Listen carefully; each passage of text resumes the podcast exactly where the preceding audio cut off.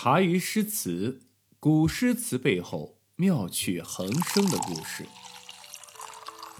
半停薪留职的白居易在老家丁忧了三年。三年后，公元八百一十四年，他回到了长安复职，被大唐人力资源部授予太子左赞善大夫，也就是在太子府上担任办公室主任一职。这个官儿啊，品级不够高，主要的职责呢，就是替太子整理公文、撰写。发红头文件等杂活如果白居易呢肯老老实实的干，最后混成一个太子心腹，那还是有可能的。然后啊再节节的攀升啊，就是这个套路。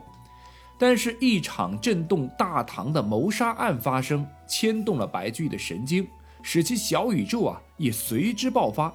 他因此没能管得住自己的嘴和手，祸事就此铸成。那这件事情到底来龙去脉是怎么一回事呢？好，我们今天就来说一说啊。之前的篇章我们就聊过，大唐王朝自安史之乱之后，地方割据势力越来越根深蒂固，形成了一股强大的力量，与中央来进行对抗。不仅政令啊时常不出中央，藩镇势力打起来，还影响到了皇帝，皇帝啊也只能外逃避难。唐宪宗李纯为了改变这一现状，一心加强中央集权，削弱藩镇势力，力挺用武力平定地方割据势力的宰相武元衡，接着就准备拿盘踞在怀蔡的节度使吴元济开刀。此时，势力范围比邻吴元济的资清平卢节度使李师道感觉到有些不妙。尽管朝廷一直对他拥兵自重，采取的是绥靖政策，但此刻中央军用兵讨伐吴元济，难免让他有唇亡齿寒之忧。李师道是当时占地最广、势力范围最大、态度也最为嚣张跋扈、也非常狡猾的一个藩镇。别的节度使啊，一般都是需要邀宠来巩固自己的地位，通过讨好中央集权来巩固个人势力。但李师道啊，不用这一套，他的地盘包括了十二个州，并占有今天山东沿海一带，得尽鱼盐之力，手下人口三百多万，俨然一个国中国的态势。这个独立王国自李师道的祖父、父亲、兄长，然后传到了李师道，已经历经四代了，根基那可是在当地相当相当的牢固的。他们擅地自专，文武官员向来都是自己任命，也从来不向朝廷上交供赋。说白了，人家根本就不鸟理唐宪宗啊！越是习惯了土皇帝的日子，就越是害怕改变现状。李师道敏锐地察觉到了朝廷有一丝不同往日的氛围。宰相武元衡是一个积极的主战派，也就是鹰派啊，主张是用兵讨伐叛乱，不能够姑息养奸。御史中丞裴度受命到前方视察，向皇帝汇报情况时，也主张对藩镇用兵。这两个人都深得唐宪宗的信任。李师道隐约的感觉到自己是不是应该做点什么来阻止中央强硬派的抬头？哎，元和十年（公元815年）六月三号的凌晨，夜黑风高的京城，死一般的寂静。一名黑衣刺客潜入京城，麻溜的就杀死了宰相武元衡，并击伤了御史中丞裴度。这名刺客还不紧不慢的在现场留下了一张纸条，上面写着：“武吉捕我，我先杀汝。”翻译过来就是：“谁敢抓我呀，我就灭了谁。”啊，气焰可以说是十分的嚣张。这起罕见的恶性政治事件立马冲上了大唐热搜榜的榜首的位置，整个京城一片哗然，朝野随之震动。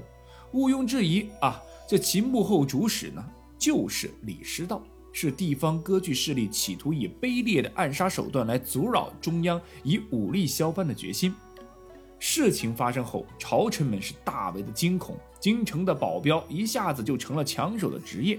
大臣们纷纷加强了各自的人身安全的警卫防范。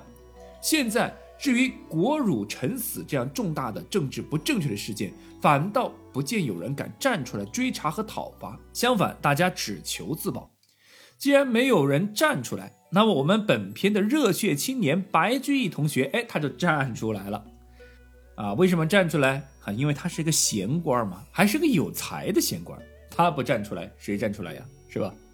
结果啊，舆论并未像白居易起初所想的那样一呼百应。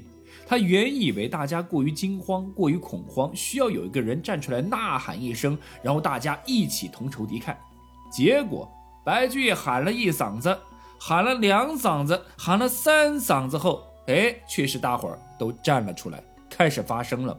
但是他们发声不是缉拿暗杀者，而是呼喊着要拿白居易问罪。嘿，这是怎么一回事儿呢？我们简单的来回顾一下白居易同学的仕途生涯啊。高考中进士之后，各种考试都是一遍过的。白居易很快就拿到了官职，虽然是个小官，但是帮助永贞革新是喊了两嗓子。结果唐宪宗上台清算的时候，就被贬谪到了周至县啊。之前我们提过了。两三年后，《长恨歌》的问世，被惊为天人，是调回京城进了翰林。随后担任左拾遗，并娶了首都长安市市长妹妹为妻。然后在左拾遗的谏官位置上干得风生水起。鉴于白居易的名气和背后的亲家势力，唐宪宗是给足了面子，所以白居易久而久之也觉得自己是皇帝的近臣，自己的建议皇帝应该是听得进去，而且向皇帝提建议，他认为是他的本分工作。即便丁忧三年回来在太子府上任职，白居易的这个毛病也没有改掉。宰相武元衡被刺后，白居易不顾自己东宫官的一个身份，第一个就站了出来上书言事儿啊，要求是缉拿暗杀者归案。后来多年以后，白居易自己解释为什么要第一个站出来，他说：“国辱臣死，这样前所未有的事，就算职位再卑微，也不当默默而因倍感痛愤。”这就是白居易。